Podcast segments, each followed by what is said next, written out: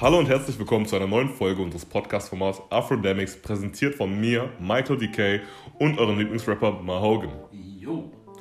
Heute wollen wir euch ein bisschen über schwarze Geschichte aufklären, denn wenn jeder sich so recht erinnert, ist das eine Komponente in den Geschichtsbüchern, die wir nicht wirklich kennen, die uns nie vorgestellt wurde. Und ähm, demnach haben wir uns gedacht, wir bringen ein paar Leute mit, die wir heute demnach präsentieren und von denen ihr eventuell was lernen könntet. In der Hoffnung, dass ihr nach dieser Folge einen kleinen Aha-Effekt habt und etwas mehr über Geschichte wisst als zuvor. Das hoffen wir auf jeden Fall. Und ich präsentiere euch dann einfach mal unsere Liste. Wir haben sie aufgeteilt in drei schwarzafrikanische Helden, sag ich mal, und drei afroamerikanische Helden. Und ähm, die afrikanischen Helden, das wären Kwame Nkrumah, erster Präsident von Ghana, Mansa Musa und Haile Selassie. Auf der amerikanischen Seite wären das Malcolm X, Martin Luther King und Emmett und Mami Till. Das sind jetzt zwei, das ist ein Doppelpack, aber das hat einen Grund, den ihr später noch erfahren werdet. Ja, und ich glaube, ähm, einer der interessanten Personen, die man zunächst kennen würde, oder die wahrscheinlich jeder von euch kennt, äh, wäre Malcolm X. Aber was dieser genau getan hat, wie er gelebt hat, ob das auch jeder weiß, ist eine andere Frage. Und deswegen würde ich sagen, Hogan, let's go. Jo, ich stelle euch jetzt einfach mal Malcolm X vor. Ich sag mal so, in seiner Ideologie wird das repräsentiert, was viele Schwarze, vor allem in den 60ern, aber auch in der Neuzeit, gedacht haben, aber sich nicht getraut haben zu sagen. Und vor allem sei stolz darauf, schwarz zu sein und lass dir von niemandem etwas gefallen, der dich schlecht behandelt. Zusammen mit Martin Luther King Jr. war er wahrscheinlich eines der bekanntesten schwarzen äh, Vorbilder der Bürgerrechtsbewegung, der amerikanischen Bürgerrechtsbewegung und hat in der, in der Zeit, in den 60er Jahren sehr viel bewegt, vor allem auch in den Köpfen der Menschen. Geboren am 19.05.1925 äh, war eines der prägendsten Ereignisse in Malcolms Leben, dass sein Vater 1931 vom Ku Klux Klan ermordet wurde und seine Mutter daraufhin in die Psychiatrie eingewiesen werden musste. Ich ja gar keinen Bock drauf. Nee, ich kann mir schon chilligere Sachen vorstellen mit sechs Jahren. Also da kommen normalerweise die Kinder in die äh, Grundschule, aber bei Malcolm klingelte der Ku Klux Klan vor der Tür. Wie dem auch sei, in seiner Kindheit war Malcolm ein brillanter Schüler. Er war einer der Besten in seiner Klasse und ja, er hatte sogar die Ambition, Anwalt zu werden. Das hat er seinem weißen Lehrer gesagt. Aber die Reaktion seines Lehrers war, dass er lieber ähm, Aspirationen tätigen sollte, Tischler oder Drechsler zu werden, denn dafür waren Neger ja gemacht. Und das hatte einfach so einen bleibenden Eindruck bei Malcolm. Und ähm, in der Folge kam es auch zu weiteren misslichen Ereignissen, rassistischen Ereignissen, welche Malcolm komplett die Motivation an Schule kaputt gemacht haben, weswegen er dann mit 15 von der Schule flog. Boah, krass, ne? wenn du darüber nachdenkst, so mit 15 Jahren von der Schule geschmissen zu werden, Ja, weil du einfach mit den Autoritätspersonen gar nicht klarkommst, ist so. Ja, also dieses Institut, diese Struktur des Rassismus hat einfach diesen kleinen Jungen, will ich mal sagen, so vernichtet, dass er da einfach ähm, schulisch keine Ambition gesehen hat.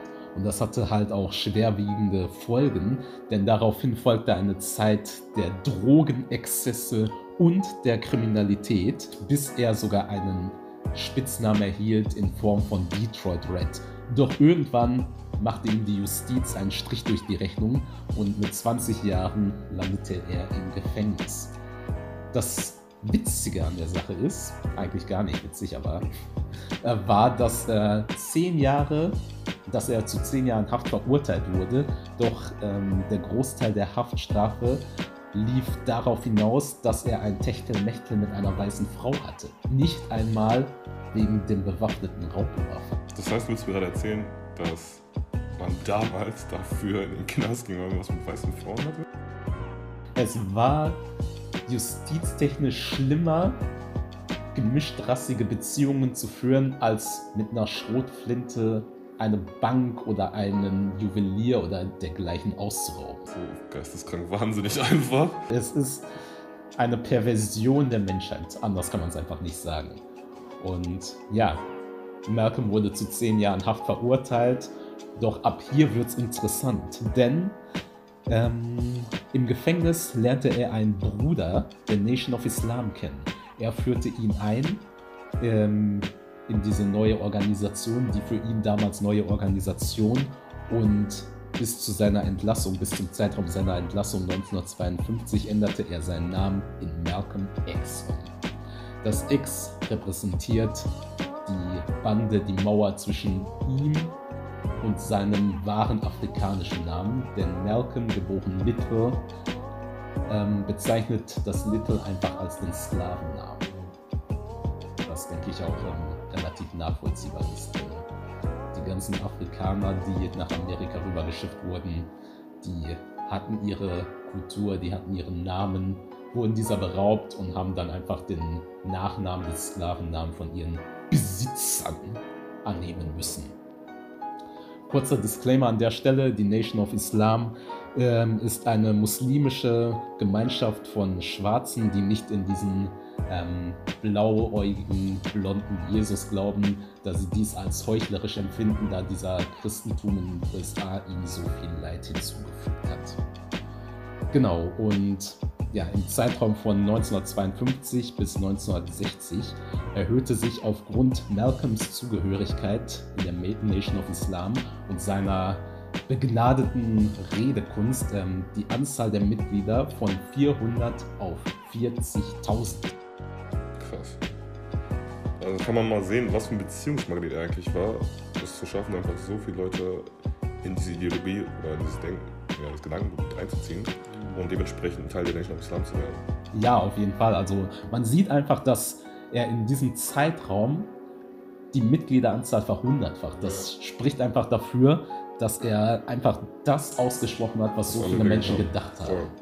Voll, ja. Und ja, in seiner Zeit des Aufstiegs war vor allem bemerkenswert, ähm, ja, dass er das gesagt hat, was viele gedacht haben, wie eingangs erwähnt. Und da habe ich euch auch ein paar Zitate mitgebracht.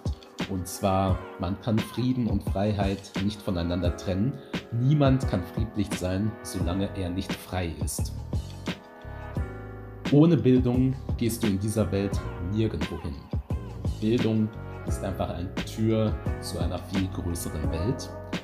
Und ein Zitat von ihm, welches ich sehr schön finde, ist, Sie lähmen den Flügel des Vogels und verurteilen ihn dann, wenn er nicht so schnell fliegt wie die anderen. Das ist krass. Das hat mich stark. Das ist ähm, definitiv ein sehr treffendes ja. Zitat, denn ja, wenn du irgendwie diskriminiert wirst, wenn dir Rechte fehlen, wie kann dann erwartet werden, dass du die gleiche Performance bringst oder und dein Startpunkt auch schon ein anderer ist, ganz einfach. Und deine Strecke dementsprechend länger ist, blöd gesagt jetzt mal, kannst du nicht immer gleich aufholen. Das ist, das ist diese Ghettoisierung, sag ich mal, wenn du die ganze Zeit mit Menschen abhängst, die schon wenig Möglichkeiten haben, die wenig gebildet sind, die dadurch in Kriminalität verfallen, dann färbt das ja auf dich ab und dann wirst du jetzt nicht zum Quantenphysiker oder dann wirst du nicht zum Präsidenten. Oder es ist eben sehr schwer, weil du auch diese Möglichkeiten einfach nicht besitzt. Durch solche Reden und seine Zielstrebigkeit erfreute er sich einer immer größer werdenden Zuhörerschaft, vor allem in der Black Community natürlich. Doch ratet mal, wer etwas dagegen hatte. Die Weißen. Denn schnell wurden Gegenmaßnahmen entwickelt vom FBI, speziell von der Geheimorganisation COINTELPRO, Sie haben ähm, Maßnahmen und Komplotte in die Wege geleitet, um Malcolm aus dem Weg zu räumen, da er ihnen einfach zu mächtig wurde. So wurden innerhalb der Nation Spitzel eingeschleust, ein Disput zwischen ihm und der Nation wurde vorangetrieben, sowie Anschläge auf Malcolm verübt. Es war also jedes Mittel recht, um Malcolm quasi mundtot zu machen oder ganz tot, da er die Weißen natürlich in ihrer Vormachtstellung dadurch gefährdet hat, dass er, da er die ganzen Schwarzen oder viele der Schwarzen motiviert hat. Und ähm, durch diese ganzen Anschlagsversuche, durch den Disput mit der Nation, der vom FBI initiiert wurde, löste das sehr viel in Malcolm aus. Und ähm, während dieser Zeit begab er sich dann auf eine Pilgerreise nach Mekka und Medina, wie auch durch Afrika, wo er zahlreiche Länder besuchte wie Ghana, Nigeria, Äthiopien und Ägypten. Und diese Reise war sehr inspirierend für Malcolm, denn sie war in irgendeiner Form auch Horizont erweiternd, da er nun schwarze Menschen, weiße Menschen, arabische Menschen, alle möglichen Ethnien zusammen am Tisch essen sah, in Frieden. Sie lebten in Frieden zusammen und das äh, eröffnete ihnen einfach den Blick, dass ja, Rassismus nicht Gott gegeben ist, dass Menschen auch in Frieden zusammenleben können. Und somit hatte er auch quasi so einen Wandel im Gedankengut und erklärte sich bereit, auch mit ähm, ja, Bürgerrechtsbewegungen zusammenzuarbeiten, die nicht unbedingt sein Slogan der äh, wenn nötigen Gewalt ja, mit propagierten bzw. teilten. So traf er so traf er sich dann auch ähm, kurz vor seinem Tod mit Coretta Scott King, der Frau von Martin Luther King, und auch mit Martin Luther King, wo eines äh, meiner Lieblingsbilder entstanden ist, wo die beiden zusammenstehen. Doch leider kam es nicht mehr zu dieser näheren Zusammenarbeit, da Malcolm am 21. Februar 1965 in New York erschossen wurde. Das Attentat war ein Komplott bestehend aus der Polizei, der Nation of Islam und dem FBI. Hm. Heftig. Das muss man das mal so sacken lassen. Auf jeden Fall. Und an der Stelle wäre es dann wichtig, vor allem über die Bedeutung von Malcolm zu reden, warum er zu dieser Legende geworden ist. Also ich persönlich finde, ich persönlich finde es ähm, auf jeden Fall hervorzuheben, dass er einfach die Stimme des schwarzen Mannes war. Das, er war die Stimme des schwarzen Selbstbewusstseins. Sei stolz darauf, schwarz zu sein, lass dir nichts gefallen. Wenn dir Ungerechtigkeit widerfährt, dann werde ich auf jeden Fall dagegen. Würdest du sagen, dass er anders als Martin Luther King eventuell auch die Stimme der Straße war? Das könnte man unter Umständen so sagen, denn Martin Luther King ähm, hatte auch eine etwas gemäßigtere Version, wie er sich artikuliert und so. Und dadurch ist er auch in die Köpfe der Weißen eingegangen. So. Ähm, Malcolm hat halt auch eben sehr radikale Töne angeschlagen, mit denen auch ähm, Schwarze, die noch schlechter gestellt waren als der Durchschnittsschwarze, sag ich mal, sich identifizieren konnten. Wenn du auf der Straße von einem weißen Polizisten zusammengeschlagen wirst, dann halte nicht noch die andere Wange hin, sondern wehr dich, denn dieses Unrecht, was dir widerfährt, ist, wie der Name schon sagt, wie das Wort schon sagt, Ungerechtigkeit. Somit waren sie quasi zwei Seiten derselben Medaille, würde ich auf jeden Fall so mal sagen. Und ähm, was ich vor allem auch sehr bemerkenswert an Malcolm finde, ist, ähm, dass ihm diese Heuchlerei der Weißen so sehr gegen den Strich geht, ging, ähm, um, um, es mal auf Deutsch zu sagen, dass er vor allem diesen Christentum nicht als seine Religion identifizieren konnte. Er ist zum Islam übergetreten, da der Christentum in seinen Augen eine Heuchlerei der Weißen war. Sie predigten von ähm, Barmherzigkeit, Nächstenliebe, aber das haben die Schwarzen, die Nächsten im eigenen Land nicht widerfahren. Und das war halt sehr unvereinbar mit ihm. Und ähm, dadurch hat er quasi Zuflucht im Islam gesucht. Ja, ich gebe dir recht, vollkommen.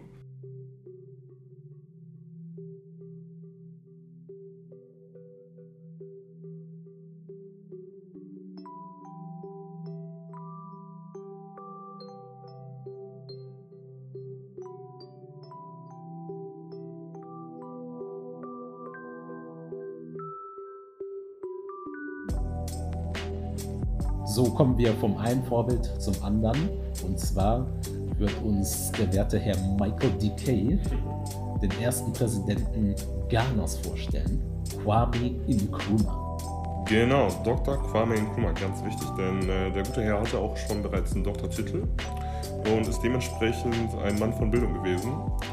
Ähm, grundsätzlich kämpft er für ein vereintes Afrika mit einem gemeinsamen Parlament mit dem Hauptsitz in Accra, sprich Ghana. Und er hatte auch schon ein großes Konferenzgebäude errichtet für die Organisation der Afrikanischen Einheit, welche auch als Vorgänger der Afrikanischen Union galt. Aber zu seinem eigentlichen Werdegang ist, glaube ich, wichtig zu erwähnen, dass er zunächst in Amerika studierte und später auch nach England ging, um Jura zu studieren. Und äh, was dort ganz interessant war, war, dass er auf seinen, auf seinen Auslandsreisen mit verschiedenen Gelehrten auch in Berührung kam. Zum einen Marcus Garvey, welcher ihn besonders inspirierte, was auch später als Grundlage für seine, äh, für seine Politik galt. Marcus Garvey, nochmal ganz wichtig, einer der Begründer des Panafrikanismus, würde ich sagen. Den ähm, werden wir euch in einer konsekutiven Folge auch nochmal erklären. Er wird sogar in diversen Kendrick Lamar-Texten erwähnt, also für die Hip-Hop-Fans unter euch, gönnt euch Marcus Garvey. Ja, und zurück zu Kwame Nkrumah. 1947 kehrte er nach Ghana zurück und dort organisierte er verschiedene Demonstrationen, leitete den Boykott von verschiedenen britischen Firmen ein und Produkten ein und rief auf zum öffentlichen Widerstand. Denn er hat die Moral vertreten, oder er hat den Glaubenssatz vertreten, one has a moral responsibility to disobey unjust laws. Was ja ganz klar darauf hinausdeutet, dass er einfach der Ansicht war, dass keiner sich ungerechten Regeln oder derartiges beugen sollte, wenn er doch weiß, dass sie falsch sind. Da sieht man die Parallele zu den Revolutionären aus Amerika, die auch in der Zeit groß geworden sind. Genau, vollkommen. Später gründete er die Conven Später gründete er die Convention People Party oder auch CPP, wie manche sie kennen, mit dem Slogan Independence Now oder zu Deutsch Unabhängigkeit jetzt. Ähm, leider Gottes wurde er im Nachhinein für seine politischen Aktivitäten inhaftiert welche Anschuldigungen es da genau gab, sind eh wahrscheinlich komplett fragwürdig, ähm, weil Menschen einfach nur für ihre Rechte und ihre Freiheit kämpfen und dementsprechend in den Knast gehen. Ja, zu den Anschuldigungen muss man auf jeden Fall erwähnen, dass ähm, da viel Unruhe gesät wurde, um ihn da politisch zu destabilisieren. Also da ähm, scheinen sich auf jeden Fall die Geister über eine eindeutige Quelle, denn ähm, viele Berichte gibt es, die da auf jeden Fall darauf hinweisen, dass das nicht alles ähm, mit rechten Dingen zugeht. Ja, und 1950 gewann seine Partei trotz seiner Inhaftierung mit einer eindeutigen äh, Mehrheit die Wahlen. Und sieben Jahre später erlangte das Land Ghana seine Unabhängigkeit sogar. Genau, als eines der ersten afrikanischen Länder, was ja auch immer den Stolz von Ghanaren repräsentiert. Ja, ja, unsere Eltern, ey. Größte Stolz einfach. 1960 wurde Dr. Kwame Nkrumah zum ersten Präsidenten des unabhängigen Ghanas gewählt. Er unterstützte aber auch dennoch weiterhin viele Befreiungsbewegungen in bestehenden afrikanischen Kolonien. Vor allem hat er auch Malcolm X politisches Asyl angeboten, der auch zu ihm eine besondere Beziehung gepflegt hatte, wie wir es ja auch gerade von Hogan mitbekommen hatten. Und was er besonders proklamiert hat, war einfach, dass die Unabhängigkeit Ghanas so lange wertlos ist, solange andere afrikanische Staaten noch immer Kolonien sind. Das ist, wie ich finde, einer der entscheidendsten Punkte. Denn das ist quasi die Quintessenz unseres Problems als Afrikaner, als Menschen in der Diaspora und generell für schwarze Menschen. Denn solange Afrika geopolitisch keine entscheidende Rolle spielt, irgendwo in einer Abhängigkeitsposition ist, quasi das Sorgenkind ist, wird einem zwangsläufigerweise auch weniger Respekt zuteil, da diese ganzen Missstände, die der Westen in Afrika sieht, auch quasi auf schwarze Menschen repliziert wird. Ja, vollkommen.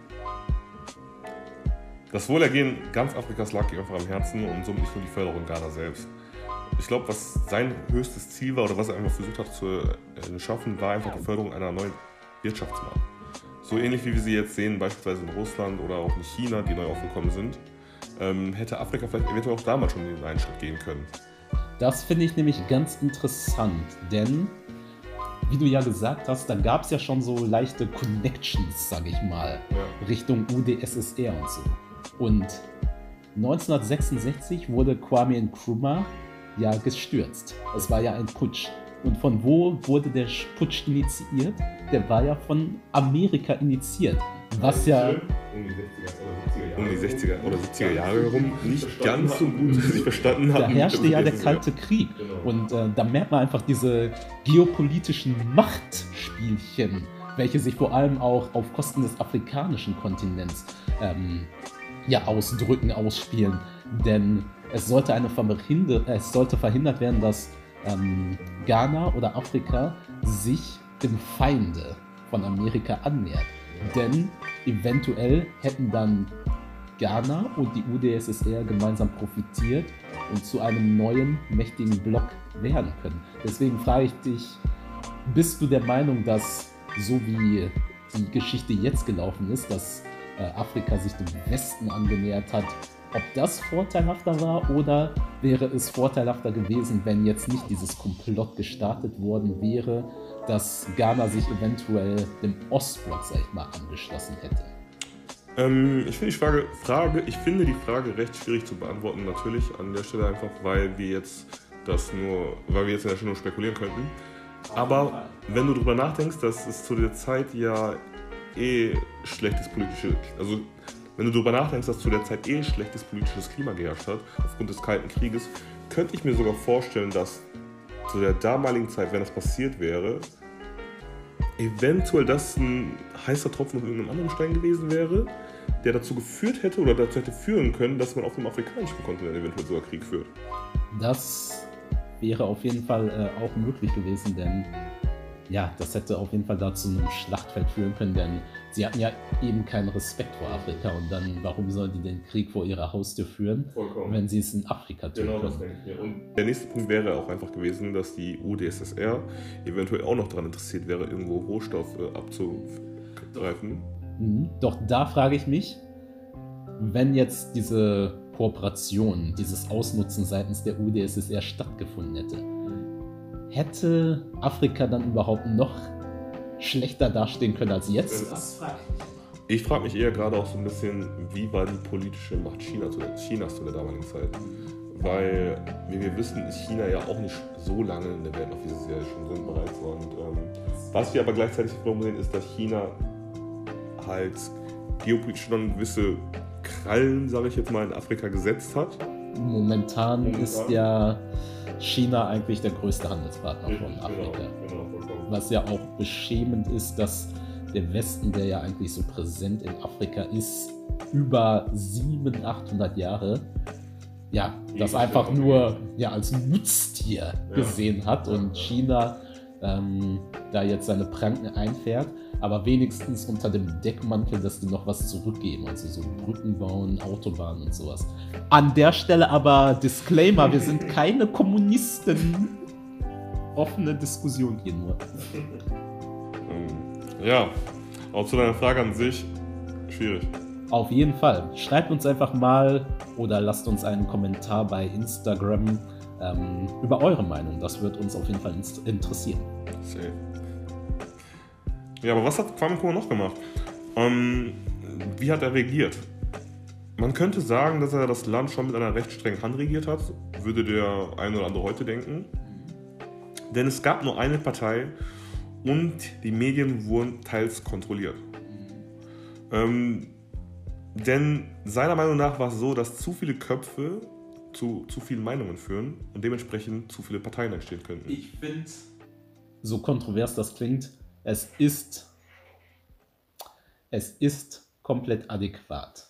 Also nicht in jedem Fall, aber situationsabhängig auf jeden Fall. Denn. Da stimme ich dir vollkommen zu, denn wenn ich darüber nachdenke, dass ein Land gerade raus aus der Kolonialisierung kommt, komplett instabil ist, da kann es nicht dazu führen, dass verschiedene Parteien erstmal sich darüber einigen müssen, wie welcher Schritt wann wo gemacht wird. Auf jeden Fall. Weil guck mal, die Demokratie, die hochgepriesene Demokratie, sie kann ja in Deutschland oder so funktioniert das. In Frankreich funktioniert das.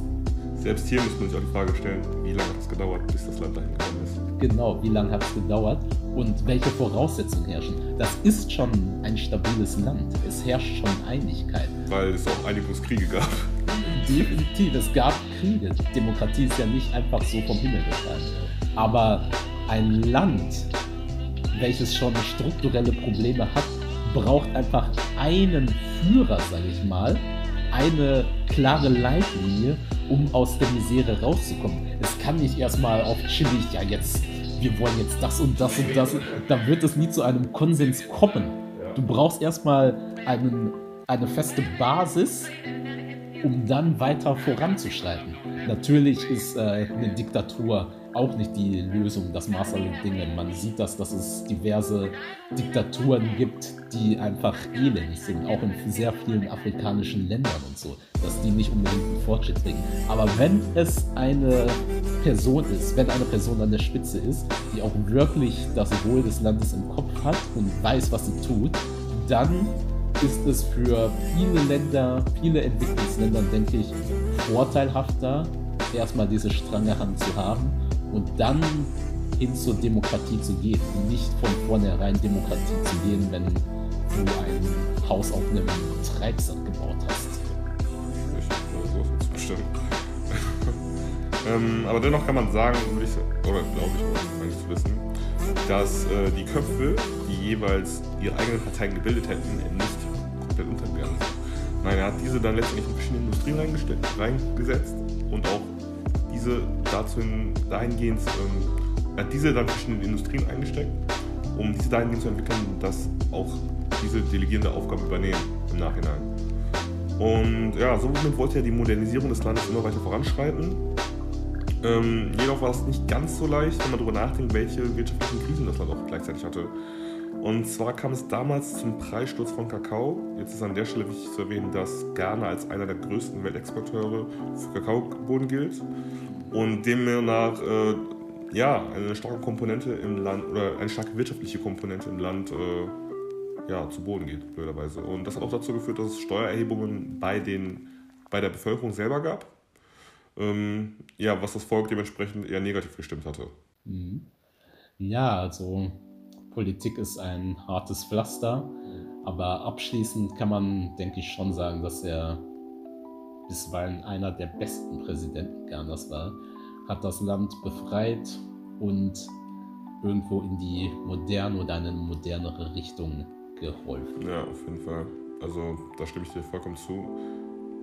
Grund hierfür ist ja auch einfach, dass er einer der mit dem größten Impact ist am Ende des Tages. Ja, also wenn man an Präsidenten denkt, als erstes Kwame Nkrumah, vielleicht noch Rawlins, ja ja, bleiben wir doch einfach mal in den 60er Jahren, denn jetzt stelle ich euch die schwarze Legende schlechthin vor. Dr. Martin Luther King. Wer kennt ihn nicht, wer liebt ihn nicht? Geboren am 15. Januar 1929. Dr. Martin Luther King. Ja, nachdem er 1951 seinen Abschluss machte und später sogar einen Doktortitel erwarb, wurde ihm vor allem durch seinen religiösen Hintergrund bewusst, dass er diese Situation der Schwarzen, wie sie bis dato in Amerika geherrscht hat, nicht weiter tolerieren konnte. Er hat als Pastor gearbeitet, aber wurde dann relativ schnell zu einem der bekanntesten Revolutionäre der Menschheitsgeschichte, will ich mal so sagen. Ja, größere Aufmerksamkeit erlangte er erstmals 1955 und zwar in dem Jahr führte er einen Busboykott der Stadt Montgomery an.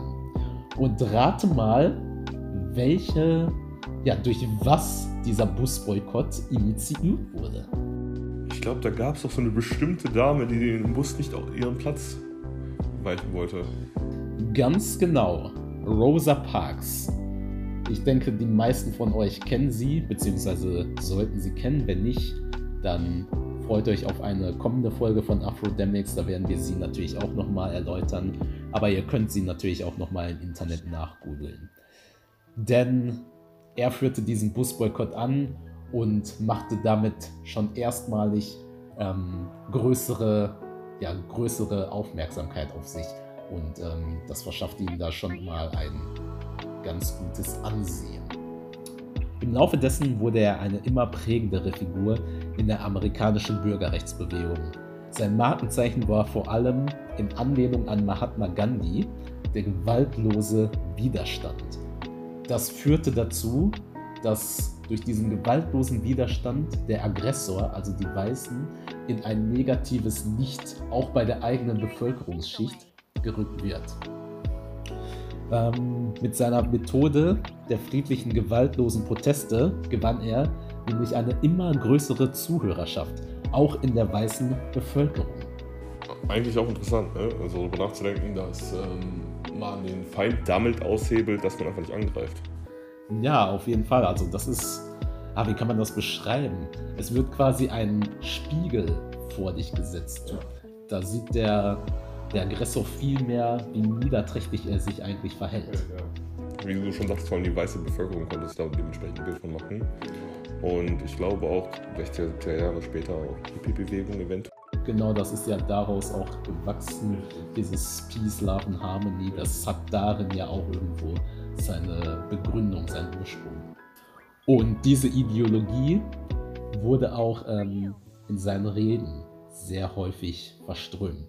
Da habe ich euch natürlich wieder ein paar sehr nice Zitate mitgebracht, denn Liebe ist seiner Meinung nach die einzige Macht, die imstande ist, einen Feind in einen Freund zu verwandeln. Oder aus seiner legendären I Have a Dream Speech, er hat einen Traum, dass seine vier Kinder irgendwann nur aufgrund ihres Charakters beurteilt werden und nicht aufgrund ihrer Hautfarbe. Was ja eigentlich ein sehr schönes Zitat ist, um nochmal zu zeigen, dass er wirklich den Frieden zwischen den Rassen haben wollte, keine Gewalt. Ich glaube, der Teil seiner Rede wurde auch von vielen Menschen einfach aufgegriffen, nochmal als, wie man sagen, als Credo ein bisschen, glaube ich, ähm, zu sagen, hey, wir sehen überall das hinaus und wollen einfach nur diese eine Gemeinschaft Peace, Love und Harmony gründen. Ne? Ja. Und einfach diese Ideologie, die machte ihn zu so einer Bekanntheit, zu so einer Berühmtheit, dass er im Jahre 1963 eine Demonstration mit über 250.000 Menschen bis vor das Washington Memorial führte und dort seine legendäre I Have a Dream Speech hielt, wo wir ja gerade schon ein Zitat rausgehauen haben. Bekannt wurde dieser, ja, diese Demonstration unter dem March on Washington, was auch schon an sich ein ziemlich Name ist, würde ich mal sagen. Ein Jahr später bekam er sogar den Friedensnobelpreis, weil seine Errungenschaften so groß waren, ähm, dass sein Einfluss maßgebend dafür war, dass der Civil Rights Act unterzeichnet wurde von Lyndon B. Johnson, dem früheren amerikanischen Präsidenten, dem Nachfolger von Kennedy. Und dieser Civil Rights Act hat quasi die Rassentrennung pro forma zumindest aufgehoben, was ja das Maß aller Dinge ist zu der Zeit. Würdest du sagen an der Stelle vielleicht schon, dass das Wirken von, äh, von Martin Luther King größer war als das von Malcolm X? Das ist ja ähm, ein häufiges Debattenthema. Das Ding ist, Malcolm hat quasi die Schwarzen intrinsisch motiviert. Martin hat im Gegensatz dazu extern mehr Wirkung gezeigt und auch bei den Weißen. Das von Malcolm war wichtig für das schwarze Selbstbewusstsein. Aber es ist natürlich klar, dass seine Methode bei den Weißen kein Gehör finden wird, denn sie wollen keinen selbstbewussten Schwarzen, der sich wehrt. Deswegen war natürlich die Methode von Martin in dem Sinne effektiver, um dieses Ziel zu erreichen, um dieses Ziel der Unabhängigkeit zu erreichen. Ja, also wie du schon sagtest, es waren eigentlich zwei, zwei, es waren eigentlich zwei Elemente, die entscheidend waren wirklich für die Befreiung des schwarzen Menschen, sage ich jetzt mal, in diesem System. Genau, also beides war, sage ich mal, notwendig, um das zu erreichen, was wir jetzt haben. Das quasi, die beiden zusammen haben quasi den idealen schwarzen revolutionär Anführer ausgemacht. Sind sie eher als Kollektiv zu verstehen, eher als dass man sie voneinander trennt, glaube ich. Ja. Deswegen finde ich das auch immer relativ indiskutabel, wie äh, beide verglichen werden und dann gesagt wird, der ist besser als der oder der ist besser als der. Das soll nicht sein, ja. denn A, wir sind eine Rasse und sollten eine Einheit bilden und B, ergänzen die beiden sich. Sehe ich auch so. Ja, nur leider wurde diese wachsende Macht für einige Leute natürlich ein Dorn im Auge. Oder wenn man von Farbigen spricht, wurde es ihnen zu bunt. Und so wurde auch, wie Malcolm, Martin Luther King ähm, als Gefährdung eingestuft für die nationale Sicherheit und geriet ins Visier des FBI-Geheimprogramms COINTELPRO. Warum? Ich zitiere, in der Angst vor dem Aufstreben eines schwarzen Messias, der die Rasse befreit. Was für eine geisteskranke Scheiße, die sich da zusammengereimt haben einfach. Es ist viel krimineller, als man denkt. Also das wird legitimiert als Staatssicherheit, als was weiß ich was, aber es ist ein öffentliches Mordkomplott. ich weiß gar nicht, was ich dazu sagen soll, gerade um ehrlich zu sein. Also, das ist komplett absurd.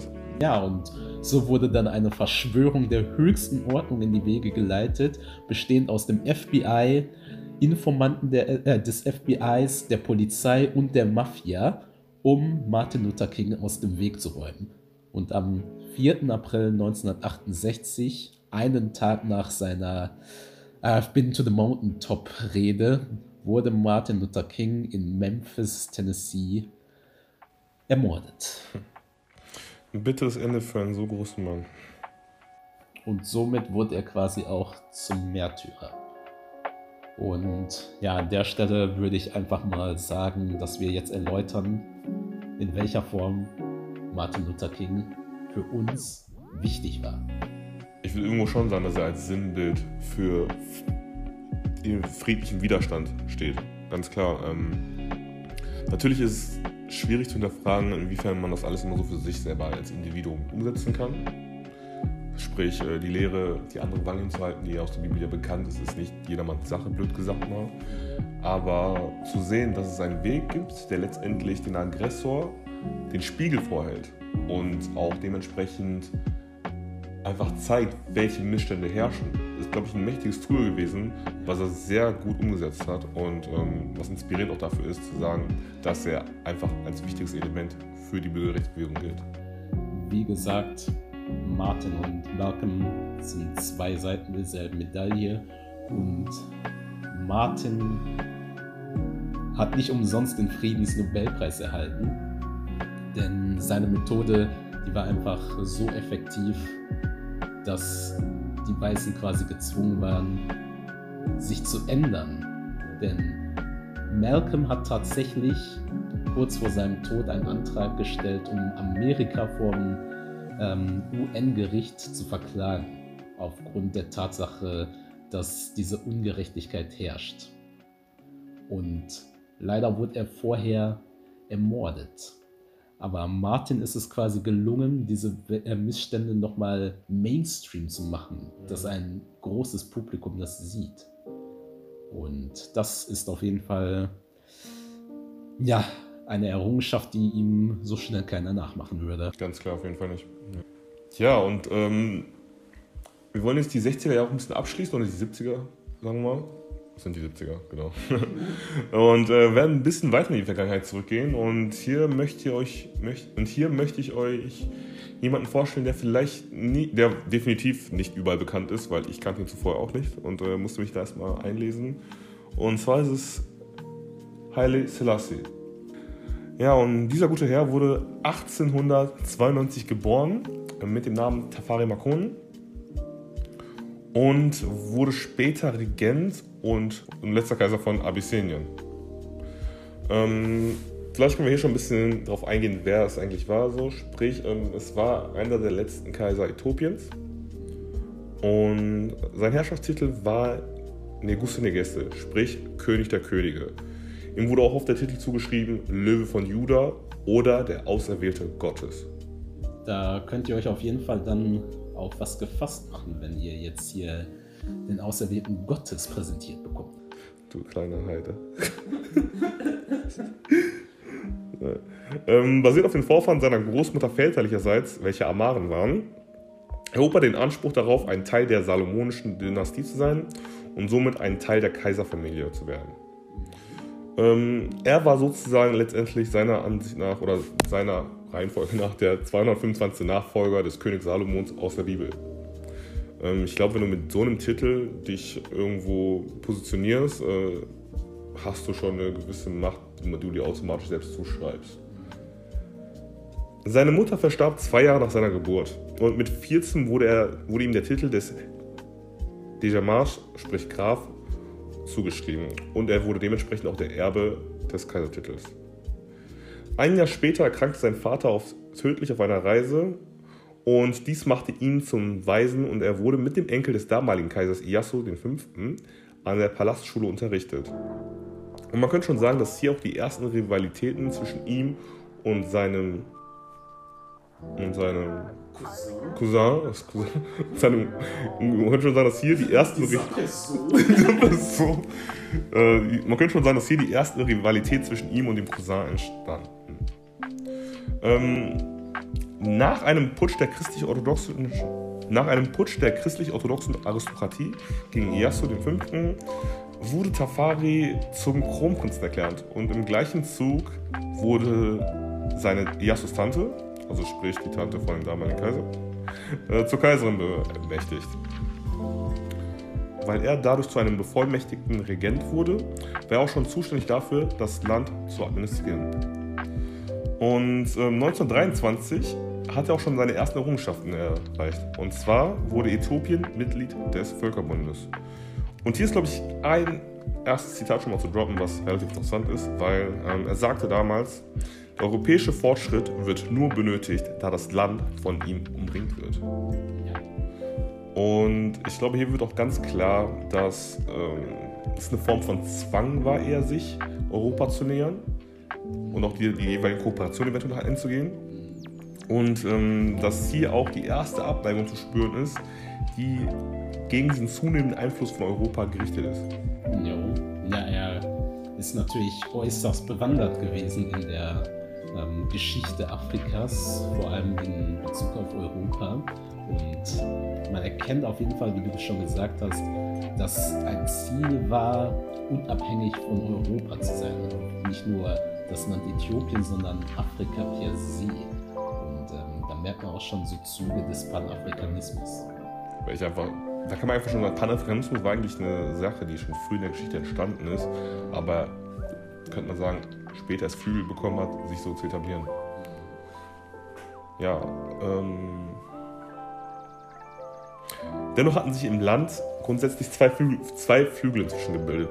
Einmal das konservative Lager um die Kaiserin herum und dann noch der liberale Adel. Als Balcha Sappho der Gouverneur von Sidamo zu wenig Abgaben zahlte, wurde er von Markonen zitiert. Ähm, dieser umging ihn jedoch und marschierte mit einer Armee direkt zur Kaiserin. Sprich, es war eine Kampfansage irgendwo. Ne? Sprich, wenn ich dich irgendwo hinrufe und ich zuständig für dich bin, du mich umgehst und äh, zu meinem Chef läufst, also in der Firma wäre das ein Struggle, ganz klar. Das ist schon eine Form von Disrespect. ja, genau. Ähm, ja, jetzt wird es noch schöner, denn der Konflikt, der dadurch entstanden ist, wurde von der Kaiserin damals als Vorwand genutzt, um Makon der Staatsverrat anzuklagen. Also, ja, auch irgendwie schon wieder so eine Art Putschversuch. Richtig. Was auch, glaube ich, irgendwie schon wieder zeigt, dass zu viele Köche den Brei verderben. Ganz klar. Wenn du da einfach stehst mit verschiedenen Oppositionen, die sich einfach schon inzwischen gebildet haben und man nicht auf einen Nenner kommt, ist es, glaube ich, in dieser Zeit normal gewesen, dass man sich einfach gegenseitig ja. rausnimmt. So blöd gesagt mal. Ja, und vor allem muss man auch den Kontext der Zeit beachten. Also das war ja jetzt keine Zeit des Social Medias und so, wo ja. irgendjemand dann bei, ja, wo es irgendwie digital irgendwelche ähm, Benachrichtigungen geben kann, dass dieser Putsch oder so zum Beispiel mal auffliegt oder so. Ja, damals, ja, da war das viel leichter im Verborgenen zu agieren und da irgendwelche Machenschaften durchzuziehen, um dann eben irgendeinen Regenten oder so zu stürzen. Also ganz kompliziert. Okay, ähm, als Macron dann den Friedensvertrag mit Italien unterschrieb, zugunsten Äthiopiens, in der Hoffnung, ähm, hatte sich die Kaiserin wahrscheinlich gedacht, so, boah, okay, äh, das nehme ich jetzt als Vorwand, dass er eh schon Stress mit äh, dem Gouverneur hat und äh, ja, wir klagen den dementsprechend für Staatsverrat, Staatsverrat an. Ziemlich uncoole Sache, wenn du da von deinen eigenen Leuten rausgenommen wirst. Von der, von der Familie, wirklich. Knallhart. Ähm, aber witzigerweise scheiterte der Putschversuch, da das Volk, die Polizei und das Militär Macron total unterstützt hatten. Die Kaiserin verlor somit an Macht, zunehmend an Macht und Macron wurde 1928 zum König gekrönt sogar. Ein Jahr später führte der Tod von der Kaiserin Saudito zur Ernennung Macron zum Kaiser Haile Selassie. Also Haile Selassie ist quasi der Titel, genau. der Kaisertitel. Ja. Im Zuge des Modernisierungsprozesses verfasste er die erste Verfassung des Landes. Formell wurde eine konstitutionelle Monarchie gegründet, jedoch wurde primär nur die eigene Machtposition von ihm gestützt. Ich glaube, das ist auch ein bisschen nachvollziehbar, nachdem das alles passiert ist. Ja, ja, also er hatte, denke ich, nicht Bock, dass da wieder irgendwelche Gouverneure um die Ecke kommen und ihn da äh, die Macht streitig machen. Aber es ist natürlich auch äh, ein häufiges Schema, dass jemand in der Machtposition, leider auch in Afrika sehr häufig, ähm, da Machenschaften erledigen, damit die da an der Macht bleiben. Oder Grüße an Putin oder sowas. der Putin. Äh, nee. Ähm ja, wahrscheinlich ist das der Fall, ja. Ähm, 1935, also ein paar Jahre später, kam es zum italienisch-äthiopischen Krieg, der ausgehend von unserem guten Herrn Benito Mussolini ging. Und äh, es war eigentlich der letzte und größte koloniale Eroberungsfeldzug mit dem Ziel, den italienischen Raum, Lebensraum zu erweitern. Das heißt, wir haben hier ganz klar faschistisches Gedankengut, das dahingehend so groß war, dass Italien sich das Recht rausgenommen hat, seinen eigenen Lebensraum zu vergrößern, weil Italien ja wahrscheinlich noch woanders weiter, also weil die Italiener scheinbar noch woanders leben müssten. Also ich glaube, da wird einem erstmal klar, wie absurd dieses Denken an sich ist. Das wir aber Leute leider auch heutzutage noch immer mitbekommen und äh, aber darauf müssen wir jetzt nicht eingehen, auf irgendwelche politischen äh, ja, Zustände, die wir aktuell haben. ähm, aber naja.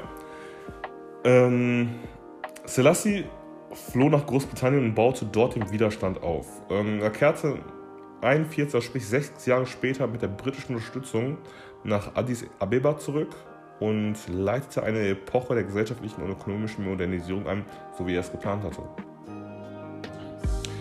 In dieser bewahrte er die absolute Mehrheit stets und ähm, so kam es auch nicht zur Gründung einer gewissen Opposition oder einer Opposition an sich, und die Elite seines Herrschaftsapparats basierten auf amarischen und amarisierten römischen Beamten, Adligen und Generälen.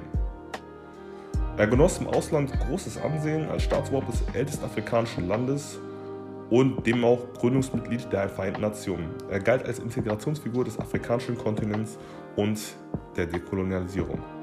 Das ist auf jeden Fall ein sehr mächtiger Titel, den er da inne trägt. Und wenn ich an die Royals oder an Könige denke, dann denke ich auch nicht unbedingt zuerst an die Queen, sondern an Haile Selassie. Ja. Weil er eigentlich so einer der ersten großen Könige ist, die auch wirklich außerhalb Afrikas was bewegt haben, würde ich mal behaupten. Und dennoch kann man, aber, dennoch muss man leider sagen, so wie es bei Kwame Nkrumah ja schon bemerkt haben, ist äh, ein Volk, das regiert wird, nicht unbedingt immer positiv seinem Regierer übergestimmt. Und äh, 1960 erreichte die Unzufriedenheit über die Lage des Landes ihren Höhepunkt. Und es kam zum Umsturzversuch unter der Führung des Generals Ministu Nerve. Ähm, die Putschisten forderten Reformen und proklamierten den Kronprinzen Asafa Wossen zum Kaiser Äthiopiens. Mm, der Putsch scheiterte jedoch und zahlreiche führende Köpfe des Landes verloren ihr Leben. Also sprich, es hat einfach nur Gemetzel gegeben, das wieder einfach strukturelle Probleme mitgeschaffen hat, weil dementsprechend ja auch wieder verschiedene Positionen gefehlt haben. Drei Jahre später kam es zum ersten Treffen der Organisation für afrikanische Einheit in Äthiopien Am 21. April besuchte er erstmals Jamaika und wurde von hunderttausenden Anhängern der Rastafari-Religion empfangen. Sein, Buch, sein, Besuch beendete die damalige Trockenzeit und brachte Regen auf die zuvor von Dürre geplagte Insel. Und damit bekam er die Anerkennung und wurde als Messias angesehen von der ganzen Rastafari-Religion.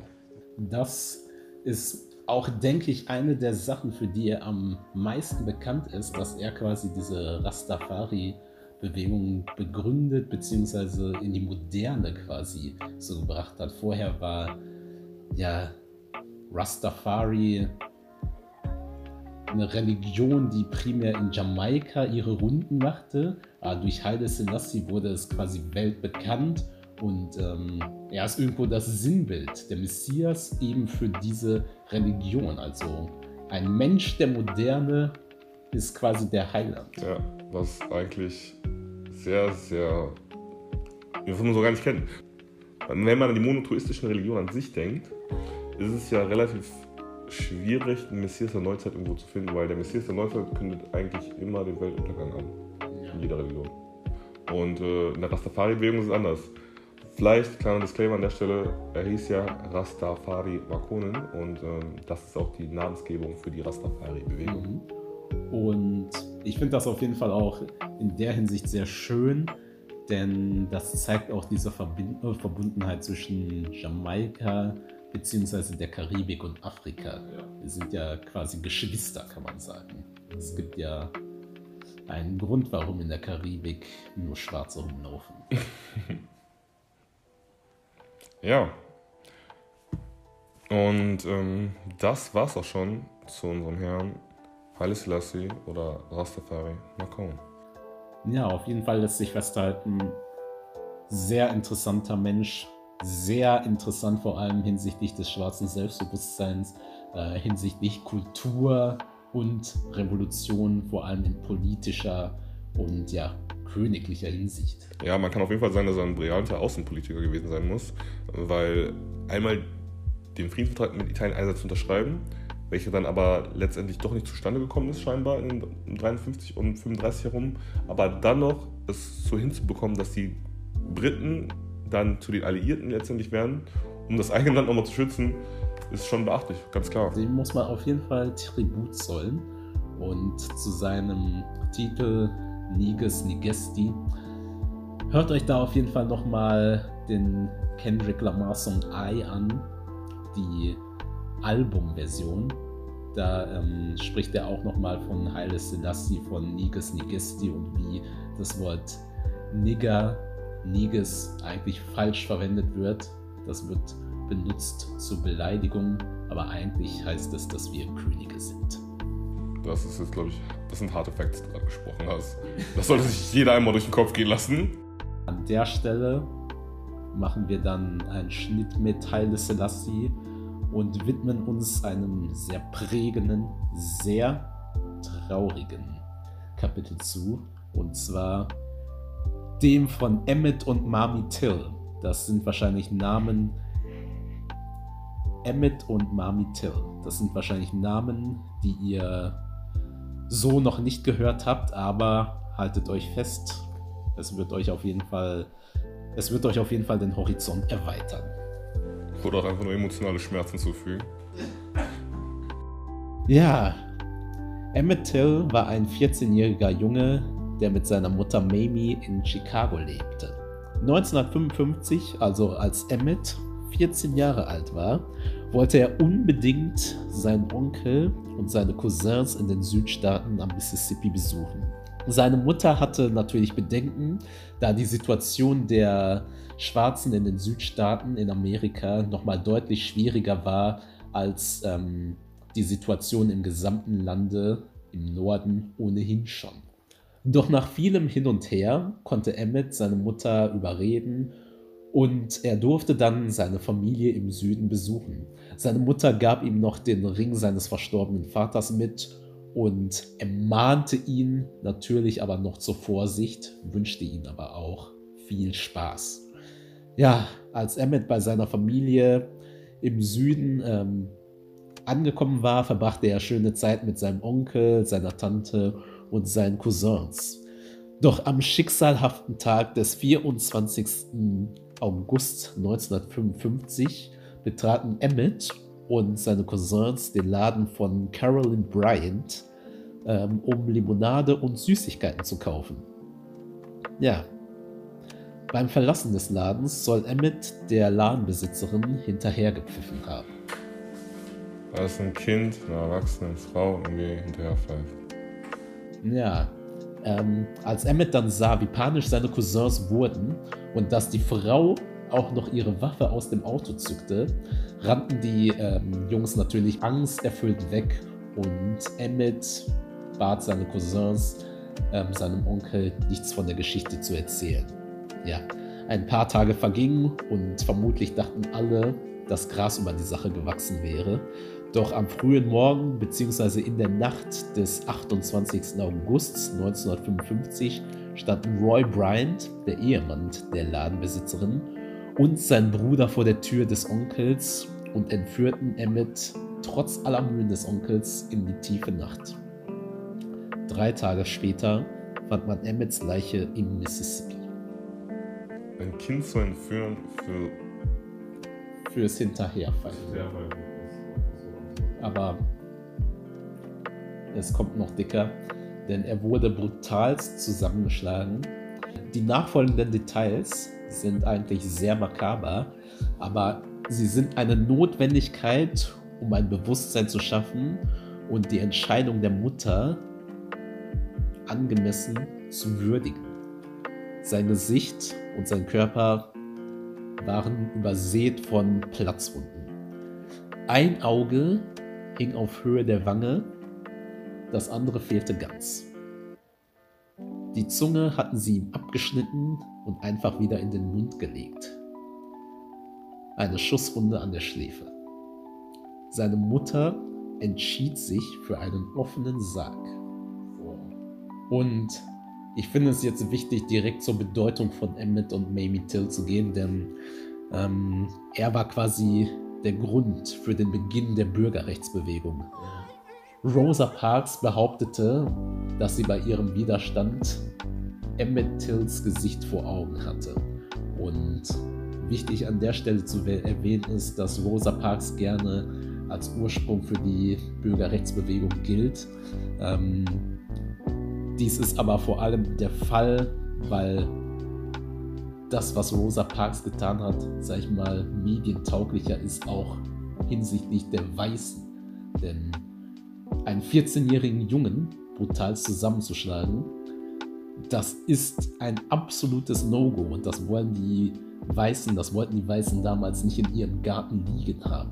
Deswegen wird sehr gerne Rosa Parks dann genommen als Beginn. Aber effektiv war es ähm, Emmett Tills Tod, denn als das Gesicht seiner entstellten Leiche in den Medien die Runde machte, wurde es den Schwarzen erstmal bewusst, dass sie aus dieser Miserie entkommen müssen. Und ja, ähm, es gibt auch viele Berichte darüber, wie Malcolm X und Muhammad Ali, als sie zusammen Zeit verbracht haben, ja, Emmett Till im Kopf hatten und überlegt haben, wie sie eine Wende herbeiführen können. Also dieser Tod und die Entscheidung der Mutter sind einfach ein Sinnbild für ja, das Leiden der Schwarzen, für die verletzte Seele.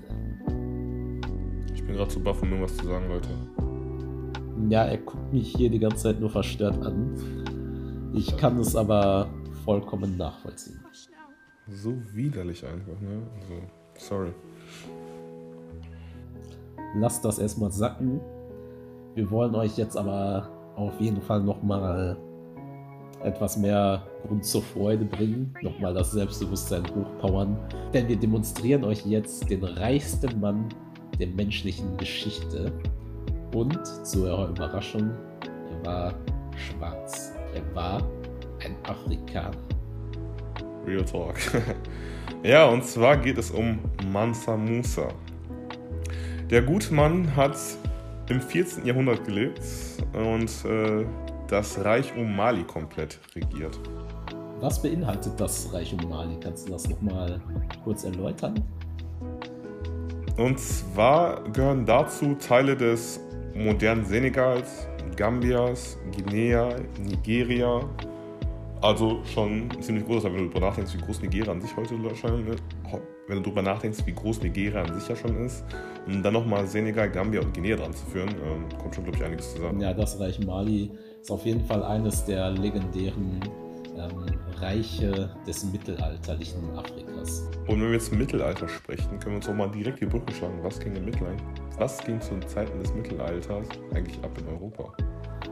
Ja, also Afrika wird ja immer ganz gern als primitiv dargestellt, aber ähm, man muss auf jeden Fall an dieser Stelle klarstellen, dass zu der Zeit Afrika quasi eine der führenden Nationen der Kontinente war. Und ja, aufgrund von Kolonialisierung, Sklavenhandel und so, wurden wir, sag ich mal, torpediert in der Hinsicht. Aber als wir schon Paläste gebaut haben, da ging in vielen anderen Ländern, in vielen anderen Kontinenten, sag ich mal, äh, ja, noch das Höhlen. Da gingen noch die Höhlenmenschen rum. ähm, nee, zu der Zeit hat auch beispielsweise in Europa die Pest geherrscht. Und äh, das war das große Abrotten damals der Europäer. ähm, ja, kommen wir zurück zu Mansa Musa. Und ähm, ja, jetzt haben wir euch ja gerade erklärt, wie groß das Reich war, das er letztendlich regiert hat. Und er regierte an sich über 24 Städte hinweg. Ähm, er wurde zum größten muslimisch, es wurde zum, also das, Malisch, das Reich Malis wurde auch somit zum größten muslimisch-afrikanischen Reich. Und ähm, was ganz interessant war, die Kriege, die er geführt hatte und die Untertanen, die er dann letztendlich für sich gewonnen hatte, waren nicht gezwungen, seine Religion zu übernehmen. Er hatte sie dementsprechend einfach in ihrer eigenen Religion leben lassen und äh, hat dementsprechend nur seine militärische Stärke aufgerüstet. Und man könnte sogar sagen, dass seine, Stufe, dass seine militärische Stufe am Ende gleichzusetzen ist mit der von Julius Caesar oder auch Napoleon. Und ähm, ja, er gründete eine der ersten Universitäten in Timbuktu, da er früh erkannt hatte, wie wichtig Innovation und Bildung sind. Und dort fanden verschiedene Mathematiker, Islamtheoretiker oder auch Astronomen zusammen. Und nachdem selbst die Bibliothek in Alexandria, welche damals die größte Bibliothek überhaupt gewesen ist, niedergebrannte, ähm, war die Bibliothek in Timbuktu das größte Reservoir an Büchern, das jemals zu der Zeit existiert hatte. Aber woher kam die eigentliche. Woher, denn, aber warum war das Reich Mali eigentlich so florierend? Zum einen verlief der Niger mit mehr als 60 Prozent durch Mali und dadurch hatte das Reich diverse Handelsrouten, über die es verschiedene Geschäfte führen konnte. Mali wurde auch vor allem dadurch reich und bekannt, weltweit bekannt, dass es, es als zentraler Gold- und Salzhändler galt. Und das waren einfach die Güter, die natürlich für die damalige Zeit essentiell waren. Also es ist nicht so wie heute mit dem Bitcoin oder whatever, sondern es war immer noch Gold und Salz. Und ähm, wenn man seinen Reichtum, den er damals hatte, mit dem Vergleich, was heute, was heute so existiert, sind es scheinbar knapp 400 Milliarden Dollar. Also viermal so viel wie Jeff Bezos. Da Kommt einiges an Asche zusammen auf jeden Fall. ähm, ja, und auf seiner Pilgerfahrt nach Mekka, welche zwei Jahre dauerte, nahm er über 500 Sklaven mit. Also es war eine richtig krasse Karawane, die scheinbar da durch die Weltgeschichte getourt ist. Ja. Und ähm, als er durch Ägypten gereist ist, hatte er so viel Gold als auch Geld oder andere Handelsgüter ähm, niedergelassen, dass das zu einer Inflation des Goldpreises, dass zu einer Inflation des Goldpreises in Ägypten kam. Das muss man sich mal vorstellen. Ja, und ähm, aufgrund seiner Größe und aufgrund seines Reichtums wurde auch im katalanischen Atlas festgehalten, um 1375, der einfach so einen großen Einfluss hinterlassen hatte, dass ganz Europa ihn damals kannte an der Stelle mit der Inflation in Ägypten und so. Das ist aber auch quasi der Fluch von Afrika gewesen in der Hinsicht, denn die Leute, die Außenstehenden, Nicht-Afrikaner, haben gesehen, welche Ressourcen vorhanden sind. Und ja. das war quasi die Begründung, quasi der Ursprung weswegen man erst auf die Idee gekommen ist, den Kontinent könnte man ja eventuell mal ausbeuten. Also sie haben gesehen, welche Rohstoffe, welche Ressourcen da sind und sich aufgrund von Massa Musas Pilgerreise quasi entschlossen zu attackieren. Ja, da hat der Bruder einfach zu viel geflext, muss man sagen. Und das hat dann dazu geführt, dass, ähm, wie du schon sagtest, äh, das Neugier, das Neugier bei den Europäern aufgekommen ist und äh, dementsprechend die dann auch ja, mit der Kolonialisierung äh, in Afrika eingetreten sind. Und vielleicht um eine Goldinflation nochmal zu beenden oder das Thema abzuschließen, ihr müsst euch vorstellen, Kairo benötigte mehrere Jahre, um sich von dieser Währungskrise zu erholen. Das heißt, er hat einen wirklich großen negativen Impact in der Hinsicht äh, dort hinterlassen, dass die Regierung mehrere Jahre benötigt hatte, um das erstmal aufzuarbeiten wieder.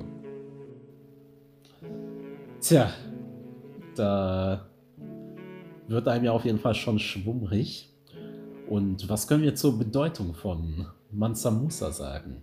Also reichster Mann aller Zeiten, ein brillanter Heerführer, zeigt, wozu Afrikaner in der Lage sind irgendwo, Vorbild, ähm, aber auch quasi auch ein Sinnbild für den drohenden Untergang. Ja, er hat ihn ja letztendlich eingeleitet, in dem, was du schon sagtest.